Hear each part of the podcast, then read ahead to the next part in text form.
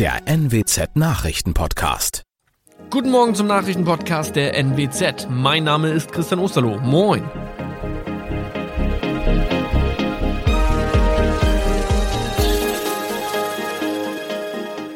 Und das sind unsere regionalen Nachrichten am Morgen. Parkhaus in Oldenburger Bahnhofsviertel bald für alle nutzbar. Neuer Wohnraum entsteht in Farel. Und Betonkunstwerk in Oldenburg zurück an seinem Platz. Mehr als 150 zusätzliche Parkplätze stehen voraussichtlich ab Ende Februar im Oldenburger Bahnhofsviertel zur Verfügung. Die BOL GmbH hat von der Oldenburgischen Landesbank das Parkhaus an der Rosenstraße gekauft. Es soll künftig auch für die Öffentlichkeit nutzbar sein.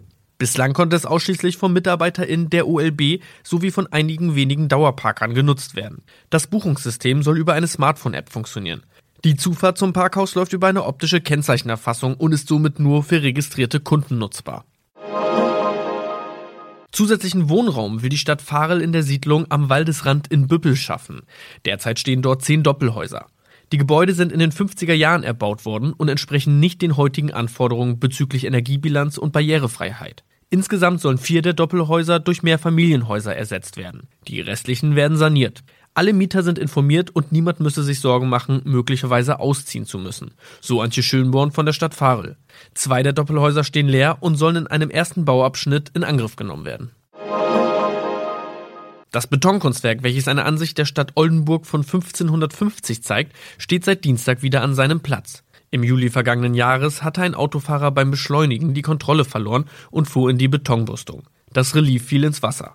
Das 2,7 Tonnen schwere Kunstwerk wurde mit einem Kran wieder bei den anderen Elementen platziert. Die Restauration der Unfallspuren wird aber erst bei wärmeren Temperaturen an Ort und Stelle geschehen. Die Gesamtkosten der Bergungs- und Wiederherstellungsmaßnahmen liegen bei rund 60.000 Euro. Glück für den Unfallfahrer, seine Versicherung wird den Schaden begleichen. Das waren unsere Nachrichten aus der Region. Weitere aktuelle News aus dem Nordwesten finden Sie wie immer auf NWZ Online. Und Aktuelles aus Deutschland und der Welt hören Sie jetzt von unseren Kollegen aus Berlin. Vielen Dank und einen schönen guten Morgen. Ich bin Benjamin Kloß und das sind heute unsere Themen aus Deutschland und der Welt. Impfpflicht, ja oder nein? Heute wird im Bundestag darüber debattiert. Gaststätten, Kinos und Theater machen in den Niederlanden wieder auf und Vertreter der Ukraine und Russland treffen sich in Paris. Es ist eine sehr schwierige Frage und würde eine Kehrtwende in der deutschen Corona-Politik bedeuten. Am Nachmittag diskutiert heute der Bundestag in einer ersten Orientierungsdebatte über eine allgemeine Impfpflicht. Die wurde im Kampf gegen die Pandemie von einem Großteil der Politik lange Zeit komplett ausgeschlossen. Doch dann ist die Zahl der Befürworter gewachsen. David Riemer in Berlin. Die Politik hatte doch lange Zeit immer gesagt, eine Impfpflicht wird es in der Corona-Pandemie nicht geben. Warum nun diese Kehrtwende? Völlig richtig. Mitte November 2020, also etwa ein Dreivierteljahr nach Beginn der Corona-Pandemie in Deutschland, hat der damalige Gesundheitsminister Spahn das hier im Bundestag gesagt. Ich gebe Ihnen mein Wort, es wird in dieser Pandemie keine Impfpflicht geben. Hören Sie endlich auf, anderes zu behaupten. Inzwischen hört sich das bei den meisten Politikern ganz anders an. Auch Kanzler Scholz hat zum Amtsantritt gesagt, dass er nun eine Impfpflicht befürworte. Und genauso haben sich auch die Ministerpräsidenten inzwischen positioniert. Warum? Die Impfkampagne ist schlichtweg nicht so gelaufen wie von der alten und auch neuen Bundesregierung gewünscht. Zu viele Menschen wollen sich einfach grundsätzlich nicht impfen lassen. Was ist das Besondere an der Debatte heute? Ja, so eindeutig Kanzler Scholz für die Impfpflicht Werbung macht, so klar ist aber auch, als Regierungschef will er sie selbst nicht auf den Weg bringen. SPD, Grüne und FDP haben nämlich vereinbart, dass die Abgeordneten frei abstimmen, ohne die sonst üblichen Fraktionsvorgaben beraten und auch entscheiden sollen. Eine Impfpflicht ist kein Vorhaben der Koalition, hat FDP-Chef Lindner gesagt. Was aber auch klar ist, in der Ampelkoalition gibt es in puncto Impfpflicht keine gemeinsame Linie. Was konkret ist mit der Impfpflicht eigentlich gemeint? Also streng genommen geht es um eine Impfnachweispflicht, denn äh, es ist ja klar, niemand darf in Deutschland gegen seinen Willen und womöglich mit körperlichem Zwang zum Impfen gezwungen werden. Vorbild könnte aber die Impfpflicht sein, die ja schon beschlossen wurde, nämlich für Beschäftigte in Einrichtungen mit schutzbedürftigen Menschen wie Pflegeheimen und Kliniken. Die müssen bis Mitte März Nachweise über ihre Impfung oder eine Genesung vorlegen. Alternativ geht auch eine Arztbescheinigung, aus der halt hervorgeht, dass man aus gesundheitlichen Gründen nicht geimpft werden darf. Welche Vorschläge gibt es denn bis jetzt? Ja, Stand jetzt gibt es im Grunde drei Ansätze. Eine Impfpflicht ab 18 Jahre, für die auch Kanzler Scholz ist. Dieser Gesetzentwurf wird gerade von Parlamentariern aller drei Ampelfraktionen vorbereitet. Ein FDP-Abgeordneter arbeitet an einem Antrag für eine Impfpflicht ab 50 und äh, eine Gruppe um FDP-Vize Kubicki will eine Impfpflicht generell verhindern. Warum? Das hat mir die gesundheitspolitische Sprecherin der FDP Aschenburg-Ducknuss gesagt. Wir müssen zusehen, dass wir eben alle milderen Mittel bereits ausgeschöpft haben. Und da bin ich der Meinung, das haben wir noch nicht. Diese Meinung vertritt übrigens auch der Deutsche Ethikrat. Was genau vermisste sie denn? Ja, sie meint, man hätte den Menschen zu wenig niederschwellige Impfangebote gemacht und gerade diejenigen, die Angst vor einer Impfung haben, denen muss ich Beratungsangebote anbieten, wo sie ähm, wirklich sich ganz neutral informieren lassen können und sich dann möglichst für eine Impfung entscheiden. Es wird spannend, worauf es am Ende hinausläuft. Wie könnte eine Impfpflicht denn konkret aussehen?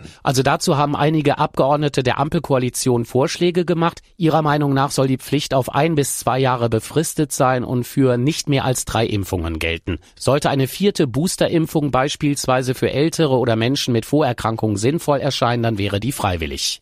Und wie soll das überhaupt durchgesetzt werden, sollte die allgemeine Impfpflicht tatsächlich kommen?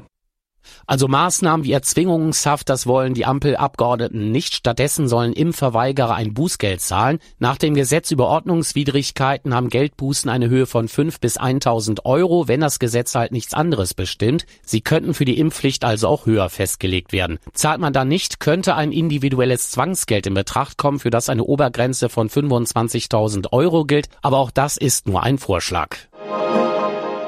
Trotz einer massiven Omikron-Welle wollen die Niederlande Gaststätten, Theater, Museen und Kinos wieder öffnen. Das hat die Regierung in Den Haag beschlossen. Auch bei Fußballspielen soll wieder Publikum zugelassen werden. Premier Mark Rutte hat die Entscheidungen am Abend bekannt gegeben. Bettina Fisser berichtet aus Amsterdam. Was bedeuten diese Schritte ganz konkret? Also alles wieder so wie vor Corona in den Niederlanden? Nein, das nun auch wieder nicht. Einschränkungen bleiben, also Maskenpflicht und 3G. Also man muss nachweisen, dass man geimpft, getestet oder genesen ist. Und die Cafés und Restaurants und Museen sind auch nur bis 22 Uhr geöffnet. Auch die Fußballstadien dürfen zunächst nur zu einem Drittel besetzt sein. Aber alles in allem und im Vergleich zu dem harten Lockdown, den es hier gab, ist das doch ein Riesenschritt zur Normalität. Wie passt das zusammen? Einerseits steigt die Zahl der Neuinfektionen und auf der anderen Seite sind nun solche Lockerungen beschlossen worden. Ja, das hat Premier Rütte gestern Abend auch zugegeben, dass das ein großes Risiko ist. Denn die Omikron-Variante ist sehr viel ansteckender, aber offensichtlich macht sie nicht so krank. Und trotz der Höchstwerte bei den Neuinfektionen nimmt die Zahl der Patienten in den Krankenhäusern nur leicht zu. Außerdem war der Druck auf die Regierung zu groß. Das heißt, eigentlich hatte sie keine Wahl. Erstmals seit Beginn der aktuellen Spannungen um den massiven russischen Truppenaufmarsch nahe der Ukraine wollen offizielle Vertreter beider Konfliktländer zu Gesprächen zusammenkommen.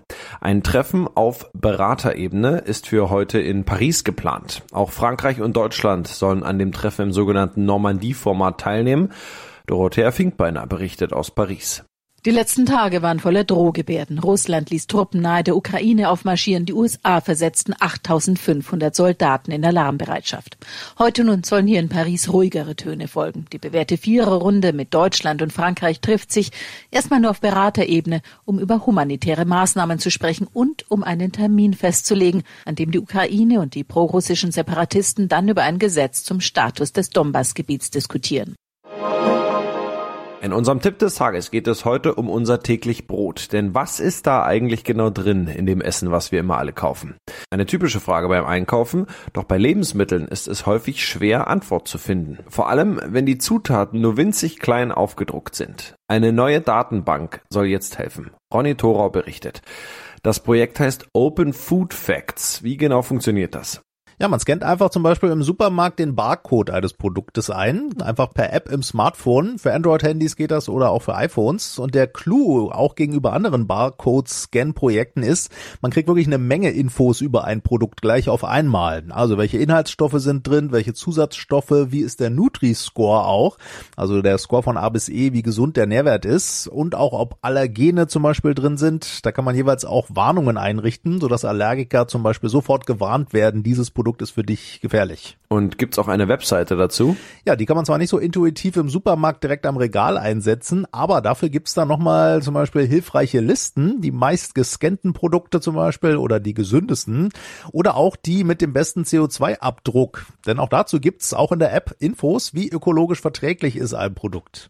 Und auf der Webseite openfoodfacts.org, da sieht man auch gleich auf der ersten Seite auf den ersten Blick viele Produkte mit Fotos, die meisten allseits bekannt, wo man vielleicht immer schon mal wissen wollte, was ist denn da eigentlich alles drin und wie gesund und ökologisch sind die. Und das noch, der niederländische König Wilhelm Alexander eröffnet heute an diesem Mittwoch die größte Schleuse der Welt. Sie verbindet die Nordsee mit dem Hafen von Amsterdam. Bettina Fisser in Amsterdam, 500 Meter lang, 70 Meter breit, das sind ja unfassbare Ausmaße. Warum wird denn eine so große Schleuse überhaupt benötigt? Ja, das ist tatsächlich ein wahnsinniges Bauwerk. Alles ist gigantisch groß. Allein schon die Türen, die sind so hoch wie ein Hochhaus und jede wiegt 3000 Tonnen. Und das alles ist dringend notwendig, weil die Schiffe immer größer werden und sonst den Hafen von Amsterdam gar nicht mehr anfahren könnten. Die riesen Containerschiffe sind ja jetzt schon 400 Meter lang, Kreuzfahrtschiffe auch schon über 300 Meter und die können nun durch die neue Schleuse in den Nordseekanal bis nach Amsterdam fahren. Und das ist schon ein irres Schauspiel. Ja, das war's von mir. Ich bin Benjamin Kloß und wünsche Ihnen noch einen schönen Tag. Bis morgen.